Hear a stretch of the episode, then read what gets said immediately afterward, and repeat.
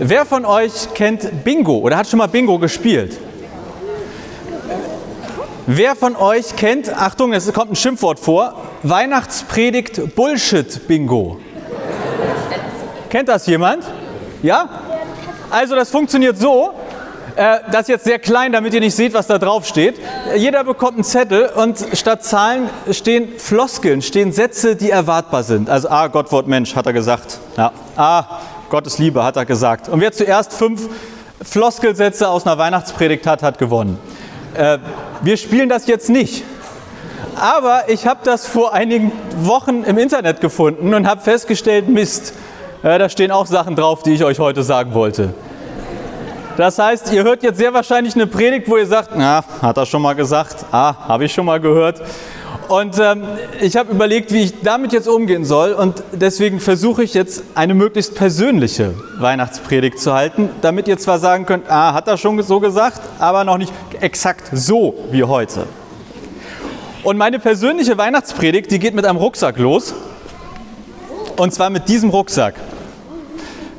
Meine Frau Trixie und ich, wir waren in den Flitterwochen. Also wir haben letztes Jahr geheiratet und wollten deshalb in einen besonderen Urlaub fahren. Ein Monat nach Namibia und Botswana, da gibt es Elefanten und Giraffen und ganz viele besondere Tiere. Und wir waren ganz aufgeregt. Ich war anscheinend besonders aufgeregt. Wir sind nämlich von Berlin aus geflogen, weil der Flug von dort günstiger war. Also schön mit dem Koffer und jeder mit seinem Rucksack in den ICE nach Berlin in Berlin am Hauptbahnhof ausgestiegen. Ich bin noch was einkaufen gegangen, Trixie einmal kurz auf die Toilette. Wir sind zum Gleis, wo die Regionalbahn zum Flughafen fahren sollte, haben uns hingesetzt, ein bisschen gewartet. Dann kam der Zug und wir gehen rein. Trixie stellt ihren Koffer ab, stellt ihren Rucksack ab. Ich stelle meinen Koffer ab und denke mir, wo ist mein Rucksack? Und Rucksack hin oder her, der ist alt und oll, aber in diesem Rucksack war mein Reisepass. Und ohne Reisepass hätte ich nicht fliegen können. Ich hatte noch nie so viel Adrenalin, glaube ich, wie in diesen paar Minuten. Und ich bin aus dem Zug wieder rausgesprungen und habe da geguckt, wo wir zuletzt gesessen haben und habe die Leute gefragt, habt ihr einen Rucksack gesehen? Und die, nee. Und ich bin wieder in den Zug reingerannt. Das war auch so viel Sport, wie ich das ganze Jahr nicht gemacht habe. Habe zu Trixie gesagt, wir müssen raus. Ich habe meinen Rucksack mit dem Reisepass verloren. Und ich bin wirklich gerannt hin und her. Also, ich dachte, die ganzen Flitterwochen sind kaputt. Zum Glück hatte ich nicht nur vergessen, also meinen Rucksack vergessen, sondern ich hatte auch vergessen, wo wir zuletzt gesessen hatten. Und 100 Meter weiter am Bahnsteig stand ein einsamer Rucksack mit Reisepass und hat auf mich gewartet. Stunden später im Flugzeug, ich hatte immer noch, ich habe immer noch regelrecht gezittert und ich habe wirklich die ganze Zeit den Kopf geschüttelt wie man so blöd sein kann, das Einzige, was ich nicht verlieren oder vergessen durfte, am Bahnsteig stehen zu lassen. Und so saß ich da im Flugzeug und habe den Kopf geschüttelt und habe plötzlich angefangen, Gott zu danken, dass die ganze Sache gut ausgegangen ist. Ich saß da also kopfschüttelnd, ein bisschen zitternd und habe Gott gedankt. Und dann habe ich mich aber gefragt, Jonas, was tust du hier eigentlich? Also wann genau ist Gott eigentlich ins Spiel gekommen? Ich sag mal, du hast den Rucksack vergessen, er war noch da, du hast Glück gehabt. Wie kommt es, dass du jetzt Gott dankst? Und ich glaube, dass die Antwort eigentlich Weihnachten lautet. Ja. Das ist immer richtig, ne? Ja, eigentlich ist Jesus immer die richtige Antwort, aber Weihnachten ist auch, ja. Ich glaube, dass die Antwort Weihnachten lautet, denn an Weihnachten, Achtung, Satz fürs äh, Bingo, an Weihnachten wird Gott Mensch. An Weihnachten, da haben wir von euch, von euch gehört, dass in der Krippe ein kleines Kind geboren wird und das soll Gott selbst sein, als Mensch. Also Gott wird Mensch, kommt auf die Welt. Aber für mich heißt Weihnachten nicht, dass Gott vor 2000 Jahren einmalig irgendwo Mensch geworden ist, irgendwo auf die Welt gekommen ist, sondern eigentlich heißt Weihnachten für mich, dass Gott jeden Tag wieder, jedes Jahr, jede Minute, jede Stunde in unserem Leben ist, in unser Leben kommt. Dass so ein Gott, der vielleicht manchmal, den man sich wie so einen alten Mann vorstellt, der auf einer Wolke sitzt, dass der ganz nah bei uns ist. Dass der nicht weit weg ist, sondern hier, nah bei uns, bei dir und bei mir. Und in der Weihnachtsgeschichte wird fast immer, geht es um Jesus und das Jesuskind. Es geht aber auch fast immer um Hirten und um Engel.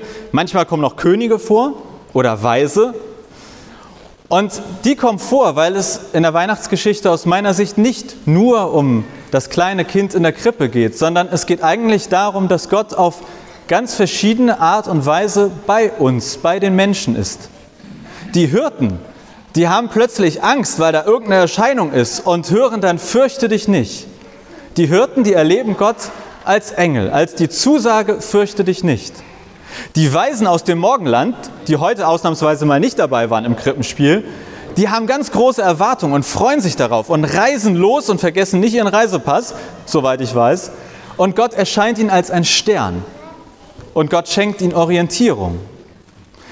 Maria musste hochschwanger auf einem Esel tagelang reiten. Die hat bestimmt Sorgen gehabt, wie das alles wird und ob das gut ausgeht. Und Josef, der hat sich auch vielleicht gefragt, wie ist das eigentlich, wo ich gar nicht der richtige Vater bin, sondern Gott irgendwie der Vater von dem Kind ist. Der hat sich bestimmt auch gedacht, wie soll das alles werden?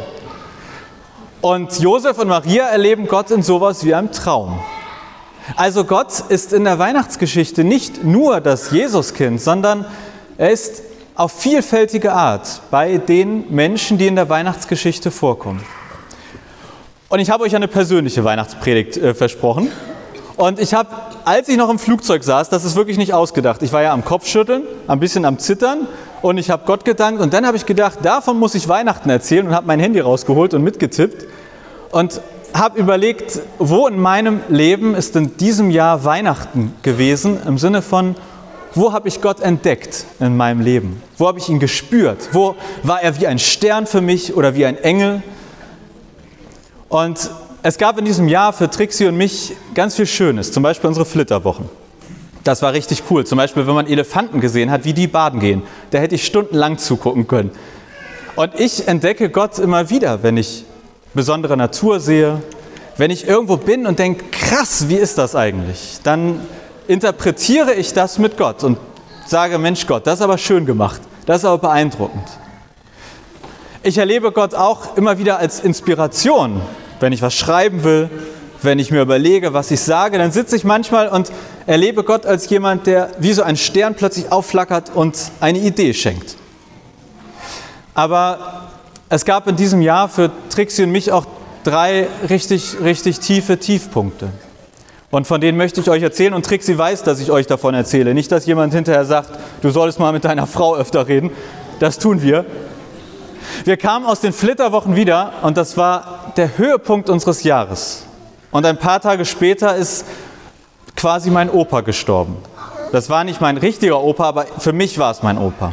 Und ich war noch nie so traurig. Und ich war auf der Trauerfeier, auf der Beerdigung und da stand der Sarg und sein Bild von ihm und es war in Schweden und dahinter war eine große Fensterfront, schwedischer Wald und ein See und es hat mich so zerschossen. Ich konnte nicht auf das Bild gucken, ohne dass ich gedacht habe, wenn ich da jetzt noch zwei Sekunden länger hingucke, dann müssen wir diese Trauerfeier abbrechen, wegen mir. Und in diesem Moment habe ich Gott als etwas entdeckt wie ein Schutzraum. Etwas, wo ich reinkriechen konnte und sagen konnte, Gott, ich brauche dich jetzt damit du mich hältst und ich nicht völlig hier auseinandergehe. Da habe ich für mich Weihnachten erlebt, dass Gott Mensch wird, dass er in unser Leben kommt, dass er da ist, wenn ich ihn brauche. Und es war genau an dem Tag, als ich meinen Reisepass verloren habe. Genau an diesem Tag haben Trixie und ich auf einen Anruf gewartet. Und zwar auf einen Anruf von einem Arzt. Weil ein paar Wochen vorher bei Trixie etwas gefunden wurde, was, hätte, was Krebs hätte sein können. Und man wusste nicht, ist das gut, ist das böse. Und das ging mir alles viel zu schnell. Zwischen dem ersten Verdacht und irgendwie so schnell waren wir noch nie bei Ärzten, also so schnell wie das ging. Und an dem Tag, wo ich meinen Reisepass verloren habe und so im Flugzeug saß, da sollte der Anruf kommen, ob es jetzt gut oder schlecht ist. Und Trix und ich haben vor einem Jahr geheiratet und ich hatte echt noch nie so eine krasse Angst. Ich höre das immer wieder, natürlich. Und ich weiß, dass die Krankheit immer plötzlich kommt auf eine Art.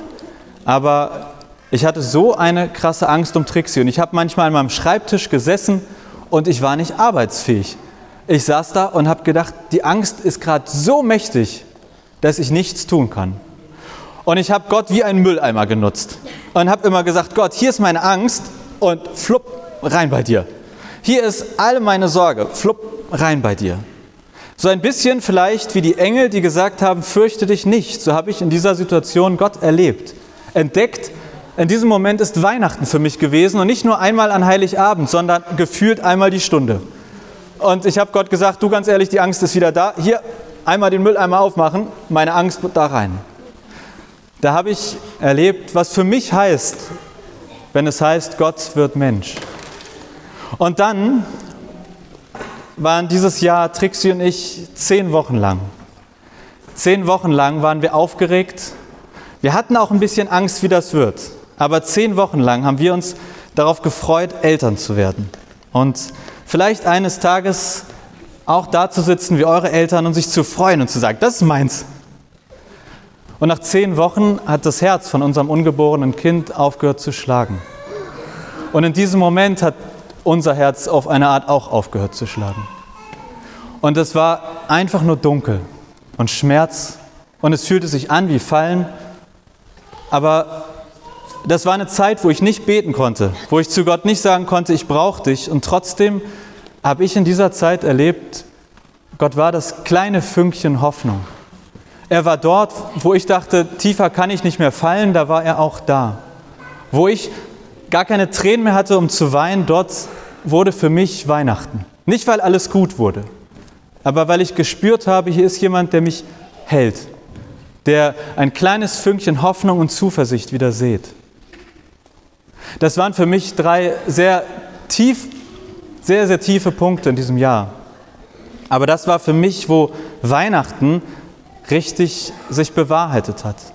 Und deswegen wünsche ich euch, wünsche ich uns, dass ihr alle im Rückblick auf dieses Jahr oder im Vorausblick auf das neue Jahr, dass Weihnachten für euch nicht heißt Heiligabend und Weihnachtsgeschichte, sondern Weihnachten passiert jeden Tag in unserem Leben.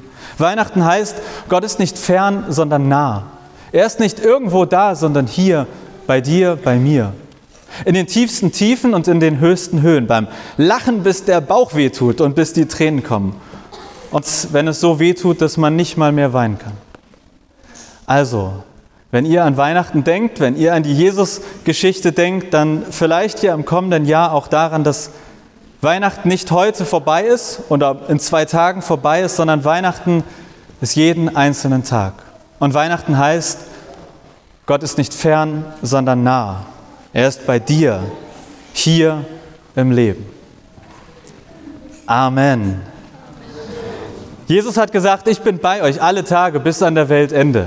Das hat er 30 Jahre später gesagt. Und das heißt, er ist immer da. Und deswegen singen wir an Weihnachten auch gerne fröhliche Lieder.